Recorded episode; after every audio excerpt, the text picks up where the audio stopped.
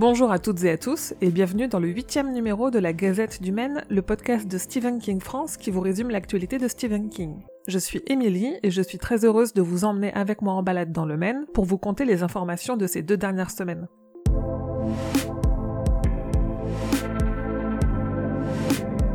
Je pense que je vous en ai déjà parlé au moins deux fois dans cette gazette. Euh, Stephen King a été interviewé par Eli Ross dans le cadre de son émission Histoire de l'horreur.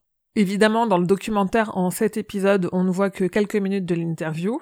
Du coup, la plateforme américaine Shudder avait décidé d'offrir en podcast l'intégralité de 12 interviews d'Eli Ross avec des maîtres de l'horreur.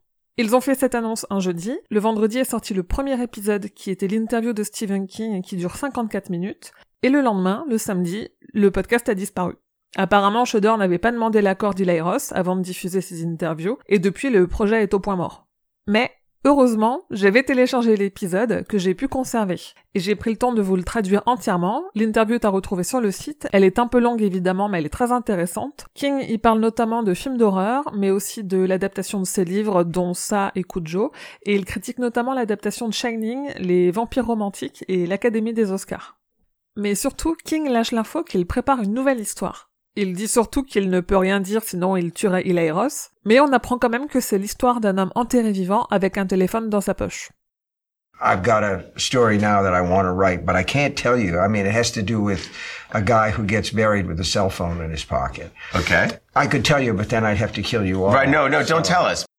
Il y a quelques jours, les éditions Albin Michel nous ont pris de court avec une publication inattendue qui fait très plaisir. Ils ont traduit la nouvelle Laurie, une histoire de 30 pages en VO et d'une soixantaine de pages dans la version d'Albin Michel, que King avait offerte à ses fans en mai 2018 en la mettant en lecture libre sur son site. Pour respecter ce format, Albin Michel a donc mis à disposition un e-book gratuit de la traduction de l'histoire. Je ne vais pas vous la résumer parce que c'est difficile de résumer une histoire aussi courte sans la spoiler. Sachez juste qu'elle est en hommage au chien décédé de Tabitha, l'épouse de King, et que l'histoire débute par un vieil homme et un chien. Une histoire un petit peu autobiographique.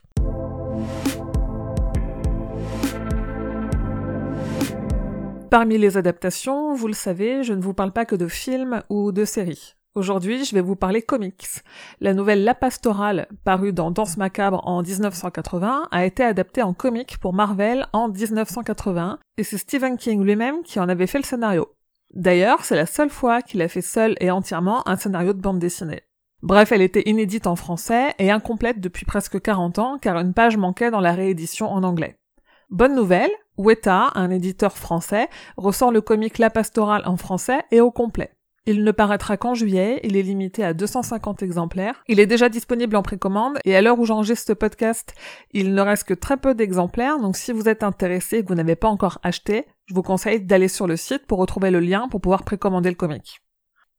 On va passer maintenant sur un sujet qui me frustre beaucoup, mais alors beaucoup. Euh, la trilogie Mister Mercedes, c'est probablement ce que j'ai préféré chez King ces dernières années. Deux des trois tomes ont été adaptés dans la série Mister Mercedes, et on vient d'apprendre que mon tome préféré, qui est le deuxième, qui est Carnet Noir, allait servir d'intrigue pour la saison 3, dont le tournage vient de débuter. Sauf que on en arrive donc à trois saisons de cette série qui enchaîne nominations et récompenses, et il y a toujours personne en France pour la diffuser. Du coup, je suis très heureuse que la série continue, et à la fois un peu dépitée, j'espère que vous aurez tous l'occasion de la découvrir un jour. En attendant, le détail du casting de cette saison 3 de Mister Mercedes est sur le site. Et en parlant de choses qu'on n'a pas en France, Deadmau5 Productions a sorti une bonne annonce de plus de 6 minutes pour le documentaire exceptionnel qui est en train de se préparer sur le téléfilm Ça. Je dis exceptionnel car tout le monde est au rendez-vous dans ce docu. Des équipes jusqu'au casting complet et surtout le grand Tim Curry qui malgré sa maladie a répondu présent pour parler du film. Ce documentaire va creuser les coulisses avec 50 interviews et plus de 700 images jamais vues du tournage, et il va explorer ce phénomène qui a traumatisé des millions d'enfants, créant des générations de coulrophobes et construisant un des monstres les plus emblématiques de la pop culture.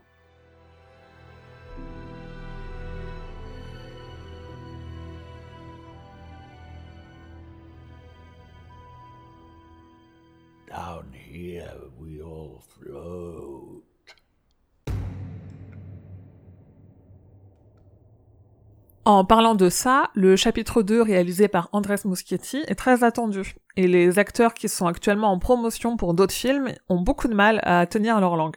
Cette fois, c'est Jessica Chastain qui joue Beverly March adulte, qui a dévoilé chez Jimmy Fallon que sur le tournage, quelqu'un dit qu'il n'y avait jamais eu autant de sang dans une scène de film d'horreur. Et sans transition, les Anglais sont des petits vénards puisqu'ils auront droit en avril à une édition limitée en 4000 exemplaires de Kujo. Le Blu-ray de deux DVD comprend notamment 7 heures de bonus.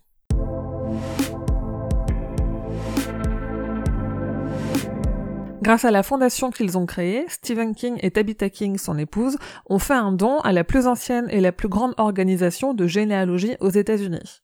Ils ont donné la belle somme de 1,25 million de dollars, qui permettra notamment de développer des programmes d'éducation pour promouvoir l'histoire locale à grande échelle et de créer un programme éducatif inédit pour les élèves des écoles publiques sur l'histoire des familles. Sauf que beaucoup de journalistes et de rédacteurs en chef ont titré Stephen King et sa femme font un don des marques de sexisme qui ont à juste titre mis en colère Tabitha.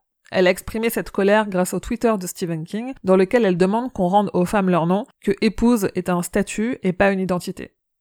Je vous l'avais promis, j'ai une petite pile de nouvelles figurines à vous présenter suite à la grande convention internationale du jouet et de la figurine de collection qui s'est tenue il y a quelques semaines.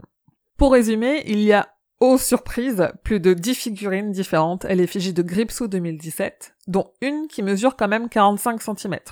On en trouve aussi quelques-unes qui reprennent les traits de Gripsou 1990, mais on a aussi aperçu une figurine de Jack Torrance d'après Shining, et surtout, Funko a présenté une figurine pop à l'effigie de Gage et Church dans leur version adaptation de Cimetière de 1989.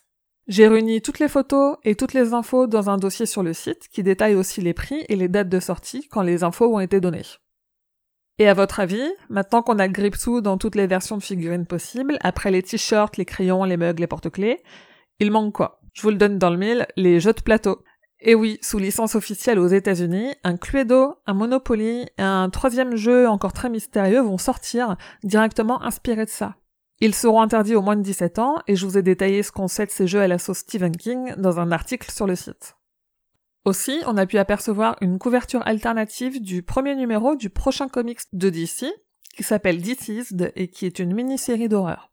Et pourquoi je vous en parle? Parce que cette couverture alternative reprend l'affiche de Sal Film, sauf que Joker prend la place de Gripsou face à un Robin à la place de Georgie. Enfin, on a appris que l'accusation de plagiat à l'encontre de La Tour Sombre a été rejetée. En effet, en 2017, le neveu de l'auteur du comic The Rook a accusé Stephen King de plagiat. Après avoir entendu le plaignant et l'accusé, un juge de Floride a rendu son verdict le 1er mars en faveur de Stephen King, assurant que le plaignant ignorait les véritables détails et le contexte qui rendent chaque personnage unique en son genre.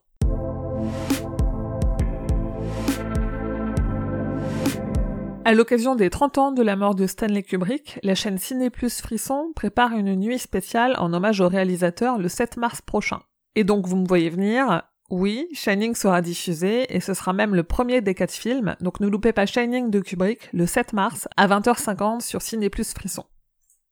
Et n'oubliez pas non plus, la nuit Stephen King à l'Institut Lumière de Lyon dont je vous ai parlé dans la dernière gazette, c'est le 9 mars prochain.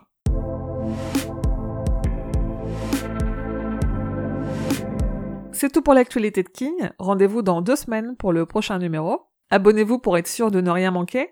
Et comme d'habitude, vous pouvez trouver Stephen King France sur Instagram et Twitter ou sur Facebook pour échanger avec la communauté. Et rendez-vous sur le site stephenkingfrance.fr dans l'article de cette gazette numéro 8 pour avoir plus de détails sur toutes les infos dont je viens de vous parler.